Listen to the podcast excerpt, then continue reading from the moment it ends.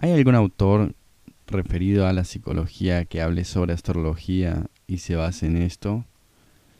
¿Qué es la carta astral? ¿Qué es Mercurio retrógrado? ¿Qué son los signos? ¿Cómo afecta todo esto a nosotros? Hoy vamos a tener una invitada muy especial, Maite Britos, para que nos acompañe y nos hable sobre astrología y darle una connotación con la psicología desde la perspectiva de Jung.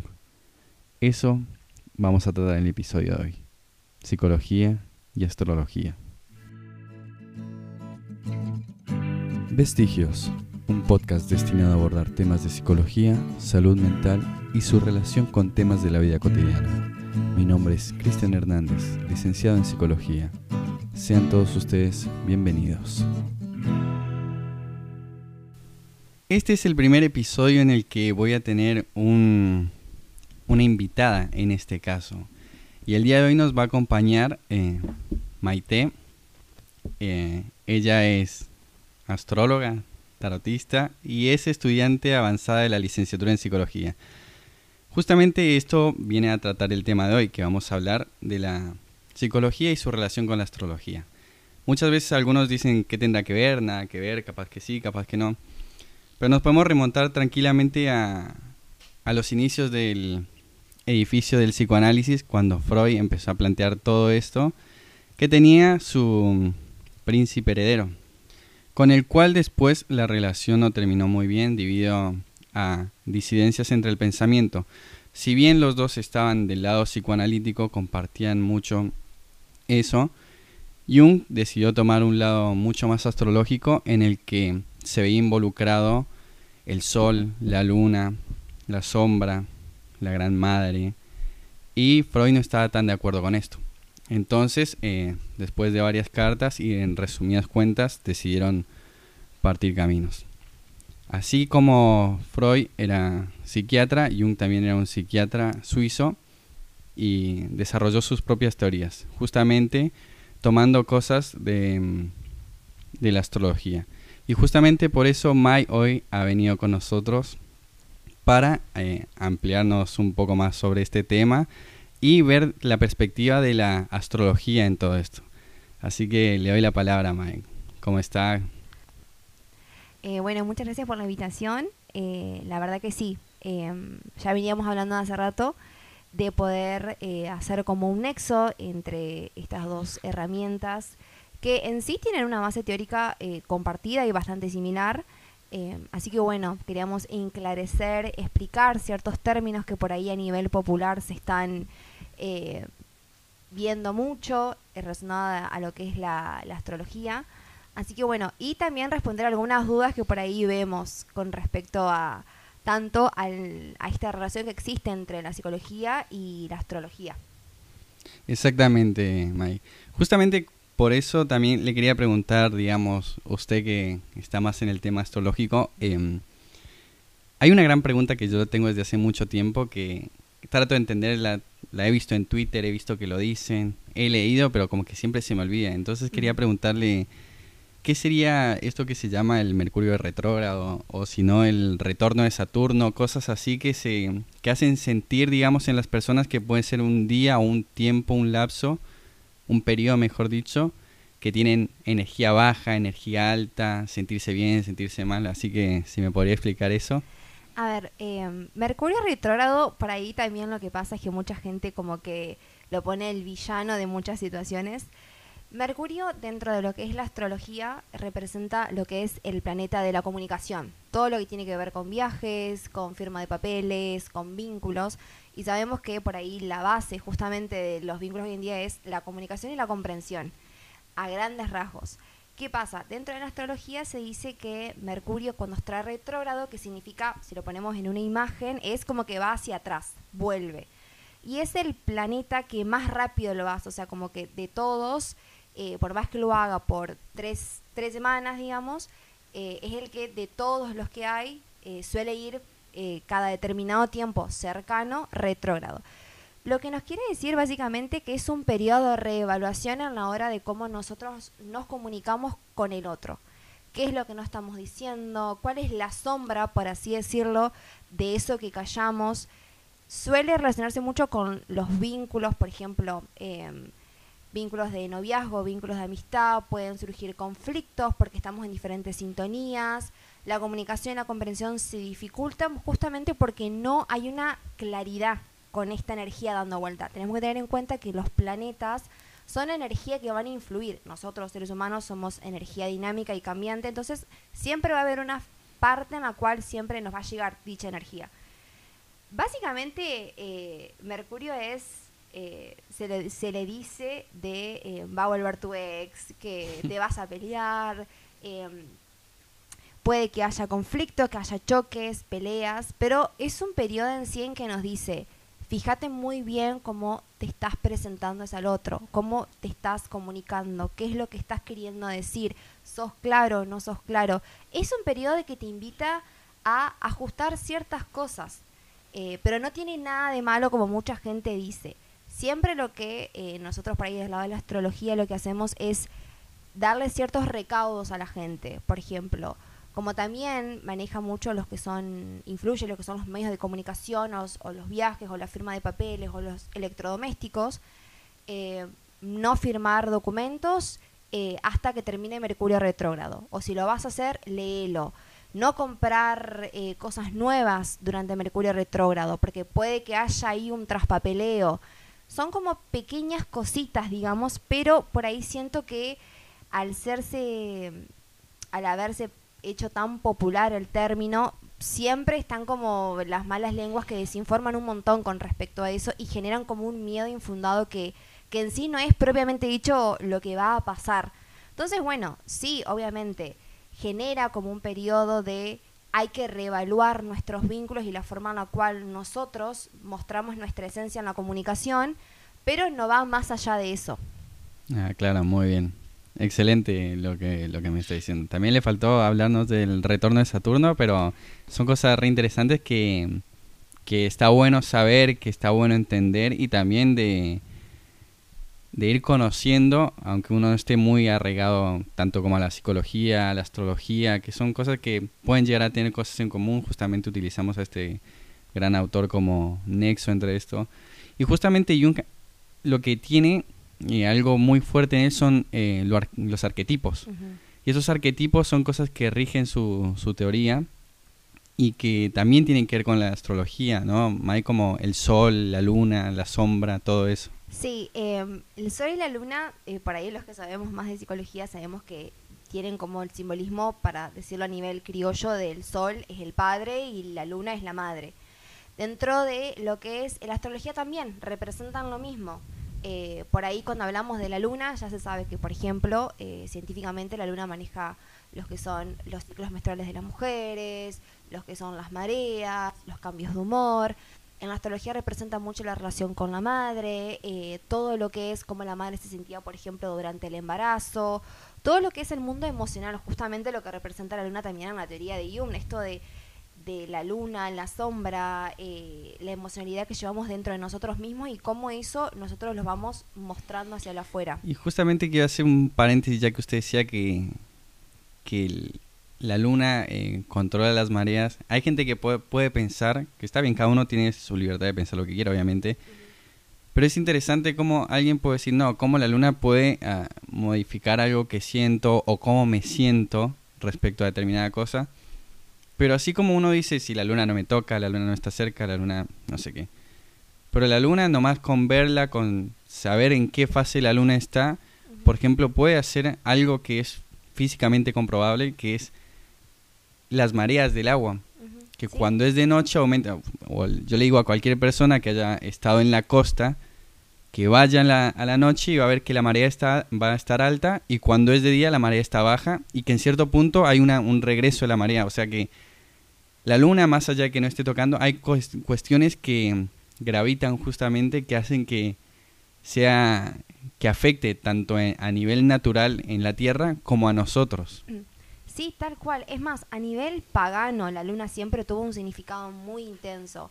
Por ejemplo, hoy en día, a ver, todos tenemos una abuela que nos haya dicho, nena, si te vas a cortar el pelo, cortátelo en determinada fase lunar, digamos. O sea, O hasta por ahí pasa de que dicen, no, em, por ahí más que los que trabajamos en la parte del espiritualismo, que te dicen, es luna llena, tenés que hacer rituales de manifestación, eh, tenés que cargar energía de, eh, tenés que poner una botella de agua y cargarla con energía de la luna. O sea, la energía es básicamente todo lo que nos rige y la luna siempre fue algo que manejó mucho y que, como ves, está comprobado, lo que es hasta el bienestar de nosotros mismos. Hay un montón de, también de teorías psicológicas con respecto a cómo afecta la luna a nivel emocional de la persona. Lo, que hay, lo que pasa en astrología es que la luna de eh, todos los luminarios que se le llama eh, es la que cambia más rápido. Por ejemplo, eh, muchos han visto de, bueno, estamos con luna en Leo. Bueno, la luna va a cambiar cada dos, tres días de signo. Entonces, cada luna va, dentro de, de nuestra, por ahí, conocimientos, va a cambiar de como características. Por ejemplo, siempre se dice de, bueno, hoy la luna está en escorpio, puede que, si lo tomamos como con las características del signo, que emocionalmente estemos muy intensos, que tengamos ganas de por ahí estar con nosotros mismos, un periodo de cambio, de transformación. O, por ejemplo, una luna en Aries, hoy martes, luna en Aries, tenemos ganas de hacer mil cosas, estamos activos, porque se dice que la ganas de pelear con Aries. Claro, exacto. bueno, esa es una luna en Aries. y bueno, hablando de eso por ahí, mucha gente toma como el simbolismo de la luna en Aries y la lucha del 8M, por así decir, digamos, como que hay una conexión de energía. Entonces como que la luna siempre va a influir dentro de nosotros, por ahí con los que trabajamos haciendo cartas astrales y analizando por ahí que nos, un cliente nos pide, eh, vemos, por ejemplo, la luna, no es lo mismo hablar de una persona que tiene una luna en Capricornio que una persona que tiene una luna en Cáncer. ¿Cómo fue tu relación con tu mamá? Eh, ¿Cómo ella pasó el embarazo? ¿Si fue un hijo deseado? ¿No fue deseado? Eh, y la luna siempre va a representar, por ejemplo, en la carta astral de cada uno, cómo uno maneja su mundo interior y cómo lo muestra hacia afuera. todo lo, opuesto a lo que es el sol, digamos, el sol nos habla del sí mismo, del self, que por ahí hablamos mucho del self. Em, de la identidad propia, de la energía de motivación, de la energía del original, de lo que de la fortaleza interna que tiene cada uno. Entonces como que bueno, representa por ahí como este ánimo y ánima, por así decirlo, lo femenino y lo masculino que está dentro de cada persona, que es algo muy importante que yo siempre le digo a la gente. Todos tenemos energía femenina y masculina dentro nuestro. Exactamente. Justamente eso lo he hablado que es como que somos todos seres bisexuales y tenemos energía tanto masculina como femenina. Algunos la tienen más marcada que otros, pero eso no quiere decir que uno esté errado o esté mal por sentir eso o, tener eso. Y también le, le falta el, el gran importante, el ascendente, que es el, la careta. bueno, nosotros por ahí, bueno, desde la psicología por ahí el ascendente vendrá a lo que se le llama la persona, que es como este arquetipo de lo que soy para la afuera. El ascendente mucha gente dice, ay no, es como, a ver, la verdadera identidad interna del sujeto siempre va a ser el sol. O sea, es lo que sos vos para vos mismo hacia adentro. El ascendente es el primer contacto que tenemos con el afuera, con la parte social. Eh, por ahí mucha gente dice, por ejemplo, en mi caso, que yo soy de Virgo y la gente no me ve como una persona con las características del signo de Virgo porque tengo ascendente en Aries y socialmente la gente me conoce como, no sé, que me cago de risa, que soy resociable, que voy de un lado para otro. Bueno, eso es el ascendente. Es esa energía que también nos permite adaptarnos hacia lo que es nuestro entorno. Es la primera impresión. Y yo nunca consideré el ascendente como, mm, por ahí gente que lo plantea como es una máscara, es como algo falso, porque sigue siendo parte de tu identidad, digamos. Y la importancia del ascendente es muy grande porque primero que marca eh, el tipo de nacimiento que vos tuviste. O sea, yo tengo ascendente en Aries, el, el, parto de mi mamá fue un parto de urgencia. O sea, el ascendente siempre va a marcar una dinámica familiar inconsciente que siempre va a estar presente. Eso no lo sabía. Sí, y eh, lo que hace es que también te acomoda toda la carta, te acomoda energéticamente todo lo que es, eh, lo que sos vos de energía. O sea, es el que te va a acomodar eh, todas tus casas, en sí, y qué es lo que más sentís, qué es lo que no sentís tiene un rol muy importante y por ahí la gente como que lo pasa de lado y dice, ay no, porque el ascendente es una máscara. Y no, es lo que básicamente te estructura internamente. Totalmente. Sí, entonces son cuestiones que uno tiene que tener ahí en cuenta. Y también eh, es algo como que uno, eh, muchas veces hay exageración de, hola, eh, sos de Géminis, no, para, no, de Géminis no, esta gente no, de Leo no, de tal signo X no. Pero es como que eh, uno se pone a pensar en las distintas eh, características que puede llegar a tener en cada signo y, y hay una, una cuestión de que usted dice, este es Pisces y aquel es Pisces y esa es Pisces. Ah, tienen cosas parecidas, son sentimentales. Acá tiene, qué sé yo, Acuario, tiene Virgo. Virgo, yo lo comprobé, pero de acá a la China, que son meticulosos, Sí. estructurados con la limpieza. Sí, Entonces, y ordenados. Entonces, como que digo, bueno, sí. Lo que pasa con, eh, a ver, es como, personalmente yo lo hago muy en chiste, digamos, esto, ay, no, sos de Géminis, ¿qué te pasa? No, mm, eh, no te acerques, no te vincules con él. A ver, eh, lo que sabemos por ahí de astrología sabemos que puede ser de Géminis, puede ser de Pisces, de cualquier signo, pero no es lo que define, digamos, absolutamente toda tu carta. Yo he conocido gente de Géminis que es un amor de persona y que ella era una amiga mía y me dice, no entiendo por qué nos hace tan mala fama, pero vos le ves la carta y tiene otra cosa. O sea, es como una composición, somos como una composición de, de rompecabezas, digamos. totalmente. Entonces, como que bueno, yo a la hora de identificar por ahí signos, o vos sos de tal signo o tal signo, voy a preguntas como más personales, tipo, ¿qué te gusta hacer? Por ejemplo, algo en común en la gente de Pisces es, eh, les gusta la música, les gusta alguna forma del arte, se expresan a través de eso, escritura, poesía, les gusta. Bueno, ahí ya te das cuenta porque es una característica del signo también, que son muy naturalmente soñadores.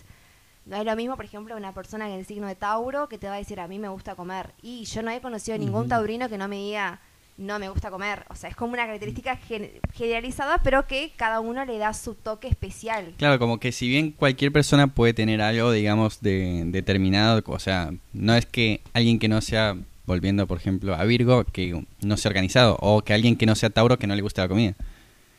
Yo no soy Tauro y soy, me encanta comer, así que es como que cada uno puede tener eh, determinada eh, cualidad o aptitud, pero en ciertos signos como que se potencia un poco también, ¿no? Sí, exactamente. Eh, no es lo mismo tener un planeta en Géminis que tener toda la carta en Géminis, obviamente. O sea, que eso es otra cosa. Pero yo no soy mucho de, de decir, ah, no, yo no me voy a vincular más con vos, porque cada persona es diferente. A ver, algunas cosas son, por más que lo hagamos en chiste y hagamos memes y nos mm, matamos a risa, eh, cada persona va a tener su toque único. No por ser de tal signo va a ser igual que el Claro, anterior, digamos. O sea, eso también tiene que ver mucho con la apertura de cada uno. Eh, y tampoco, bueno, ya sabemos, tampoco proyectar. Proyectar, digamos, porque tal persona te hizo tener una mala experiencia que todas las personas van a ser así, digamos, por ese signo. Ahí tiene que ver mucho con la capacidad de cómo una persona diferencia una cosa con la otra, digamos. Sí, exactamente. Y también eh, es, mm, es totalmente válido que hay gente que recurre a, a la astrología, por ejemplo, eh, en busca de respuestas, eh, el famoso tirarse las cartas, que también es algo que, digamos, es especial de cada uno. Y una vez me hice una pregunta que, va, no me, me comentaron, y sería esto de leer las cartas o hacer astrología, ¿es algo que se puede aprender o es algo que ya viene de manera más o menos innata? ¿Qué piensa usted de eso? Eh, la astrología yo siento que es algo que se, tiene, que se puede aprender porque Mm. es- eh, tenés libros, cualquier persona tiene acceso a poder aprender eh, astrología. Eh, básicamente tiene que ver mucho con, con un trabajo teórico, porque la astrología, por más que la- no sea considerado, por ejemplo, como una ciencia, o la gente no lo ve así, tiene un montón de base científica, tiene un montón de libros, tenés enciclopedias. Si a vos te interesa y te llama la atención, lo podés aprender tranquilamente. Lo que pasa con el tarot, en mi caso, yo siento que es un trabajo más espiritual en el sentido de que conlleva otro proceso a la hora de aprenderlo. Un proceso de meditación, por ahí un proceso más de... eh, yo en mi caso lo heredé bastante de mi familia, pero siempre con el tarot es eh, como una energía más intuitiva que uno tiene para leer la energía. Exactamente. Eh, vos podés, a ver, yo que soy astróloga, puede decir, no, vos sos así, así, así, o tenés estas características de tal signo. Pero a la hora de leer las cartas, vos tenés que interpretar la combinación de cartas, intuitivamente qué te despierta cada carta, el mensaje que tiene. Es muy simbólico y que yo diría que es más complejo de aprender, por así decir, porque tenés que conectarte mucho con vos mismo. Claro, eso sería el punto de lo intuitivo de algo que no está plasmado en un libro, sino que sería algo así como de, como por decirlo, la vocación que se tiene de algo. Es eso, es como algo muy interno. El tarot para mí es algo, eh, y también es el tarot que te, el tarot te llama. Eh, es una cosa de que capaz que un día estás tomando un mate y te topaste con una foto de, de, tarot o una tirada y a vos te empezó a llamar la atención, llamar la atención. Es como que yo siento que te llama. Eh, siempre suele ser, digamos, en situaciones, eh, me pasó en mi caso, en el cual uno por ahí está atravesando por ciertas cositas personales, es como que te llama. Es más, hoy en día la gente, eh, si vas a elegir un, mazo de tarot, es no es que vos vas a elegir, el mazo te elige a vos. Vos tenés que ir al lugar y el primero que te llame la atención es el que te está diciendo, llévame. Es un trabajo más, eh, además de intuitivo, energético. Por ejemplo, yo puedo sentarme a escribir una carta astral y no necesito 20 saumerios y protección para tirar como es para tirar las cartas, digamos. Es una práctica diferente, es una práctica más... Las dos son prácticas espirituales porque tienen una connotación muy simbólica, pero siento que el tarot por ahí es más eh, intensa, por así decir. O sea, yo para hacer una tirada no estoy en una computadora y te tiro así una mano. Es como que está enfocada en eso, pone sus energías en eso porque tiene, requiere una concentración y una demanda de energía también para poder volcarla en eso. Justamente es también vos prestar tu energía para que esa, la otra energía fluya. Tenés que hacer un montón de meditaciones, tenés que trabajar que el chakra del tercer ojo, que la corona, por ahí tener sensaciones medias raras, eh, por ahí me pasa de, haciendo una tirada y podés empatizar un poco de más con la persona y empezás a sentir ciertas sensaciones físicas. Es como una conexión energética que tenés con el otro. Por eso yo siento que por ahí en algunas cosas se diferencian una práctica con la otra, digamos. Claro, también son prácticas alternativas que justamente esto es algo que, que quiero exponer, que me resulta interesante, que hay, si bien está eh, la astrología, cuestiones relacionadas a Reiki, registros, otras, no sé si decirle terapias alternativas, pero serían... Terapias holísticas. Holísticas, sí, claro, holísticas. Yo sostengo que eh, si bien eh, hay algo con lo que no estoy muy de acuerdo, que es con el counseling psicológico, eso, como que... Coaching. Coaching, eso es como que ahí me resuena mucho también, porque es una cuestión de que justamente eh, un licenciado o un psicólogo, en todo caso, eh, eh, requiere un estudio, una formación y seguir formándose siempre. Esto no quiere decir que si uno se siente, si a uno le sirve tirarse el tarot, yo siempre digo, si a uno le sirve tirarse el tarot, hacer reiki, hacer eh, masajes relajantes, con viajes astrales o, o lo que sea, yo creo que mientras que a uno le sirva y uno se sienta mejor y le ayude, bien pueda. Pero sin eh, que esas cuestiones le afecten a, su salud mental ni que haga que le afecte a los demás. Sí, yo en eso coincido y es algo que por ahí me ha pasado en, situaciones por ahí con clientes, de que independientemente la astrología y el tarot, yo los considero como herramientas de autoconocimiento personal, para tener otras perspectivas de situaciones, de la vida, pero bajo ningún punto de vista van a reemplazar nunca una sesión. Nunca van a representar, nunca van a eh, ser una sesión de terapia, porque vos podés tener miles de cosas que te pueden estar pasando en tu vida, pero ya, y creo que por ahí nosotros que trabajamos en el ámbito de la salud, sabes discernir cuando el núcleo, la raíz de esa problemática que vos me estás planteando en una tirada de tarot tiene otra cosa. Otra connotación. Otra connotación, digamos. Y yo siempre le digo a la gente, eh, nunca una, por más que vos te vengas a tirar las cartas 800 mil veces, que vos me hagas 20 lecturas de carta astral, eso nunca va a reemplazar un espacio terapéutico. O sea, no tiene que por qué reemplazarlo, Porque en todo caso brinda una, eh, no brinda una solución, mejor dicho, sino que brinda una aclaración respecto a alguna duda, alguna situación, alguna cuestión que esté ahí dando vueltas, que uno puede verse aclarado por una tira de tarot. Pero hay cuestiones que ya van mucho más, que es justamente lo que se trabaja o trabajamos en la clínica, que son cuestiones que tienen que ver mucho más con el, con el sujeto en sí. Pero obviamente, encima por ahí, a ver, eh, uno también, por ahí que yo trabajo, más que nada me pasa en situaciones con el tarot, es que también sacar herramientas personales de uno para poder comunicarle a alguna persona, eh, mira, eh, todo bien con tu situación, pero me parece que la solución va a estar en otro tipo de espacio Em, y también la gente yo siento que recurre a por ahí otro tipo de terapias para no justamente llegar a una sesión y encontrarse con un montón de cosas. Eh, yo lo tomo como herramientas que son un plus, no son el todo. Nunca van a, nunca van a ser una terapia, nunca van a ser un proceso, nunca no, o sea, no tiene nada que ver una cosa con la otra.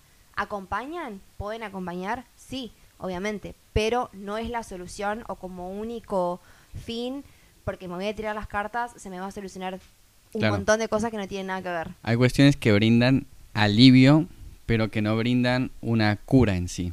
Exactamente. Eso es lo que... Eso, justo, vos lo dijiste claro, es un alivio momentáneo encima, porque la duda que tenés hoy la puedes seguir teniendo mañana si no la trabajás y se va a mantener, se va a mantener.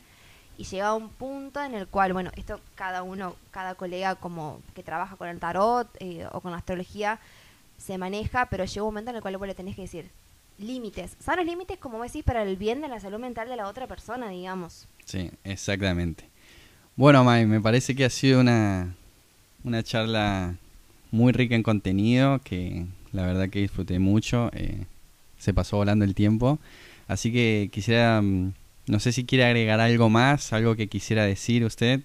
Eh, no, justo vos lo, lo tocaste anteriormente, esto de que por ahí yo siempre le digo a la gente, eh, siempre está bueno eh, tener un proceso de autoconocimiento propio, eh, ya sea por ahí gente que lee libros, de autoayuda, se tira las cartas, hace miles de terapias, pero que no le tengan miedo también a, a tener como un espacio en el cual ese autoconocimiento también lleve a un bienestar y que sea un cuidado para la salud mental que nosotros por ahí los que trabajamos con la espiritualidad, obviamente que vamos a estar ahí para ayudarlos, para darle una mano, una nueva perspectiva de situaciones, pero que eh, nos animan a, si tienen que ir a un espacio terapéutico para solucionar ciertas cosas o para trabajar en uno mismo, que siempre sea lo primero eso y que nosotros por ahí acompañamos también, bueno, desde otro lado.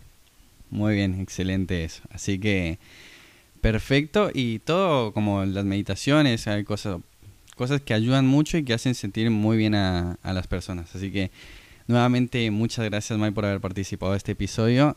Y tomando este autor como referencia central, digamos, para que funcionó como disparador para el episodio de hoy, me gustaría despedirme con una frase que justamente tiene que ver con las distintas em, terapias o actividades o cómo ver, digamos, el, el cómo hacer, mejor dicho, tarot, y terapias holísticas, como decía usted. Entonces hay que conocer todas, hay que ver qué a uno le, le sienta mejor, pero siempre hay que recordar que un espacio de ayuda psicológica no se reemplaza con otra cosa. Eso es seguro. Y en conclusión, como dijo Jung, conozca todas las teorías, domine todas las técnicas, pero al tocar un alma humana, sea apenas otra alma humana. Espero que les haya gustado esta frase que es muy linda y muy reflexiva, así que con esto damos conclusión al episodio del día de hoy. Ya saben que pueden seguirme en mi Instagram, sí.cristianhernández, donde están siempre todas las novedades referidas al podcast y otras cuestiones relacionadas a la psicología.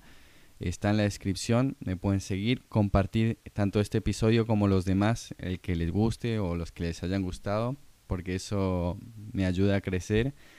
Y eso sería todo por el episodio de hoy. Nuevamente, muchísimas gracias a Mai por haber estado aquí con nosotros hoy y eso sería todo. Nos vemos.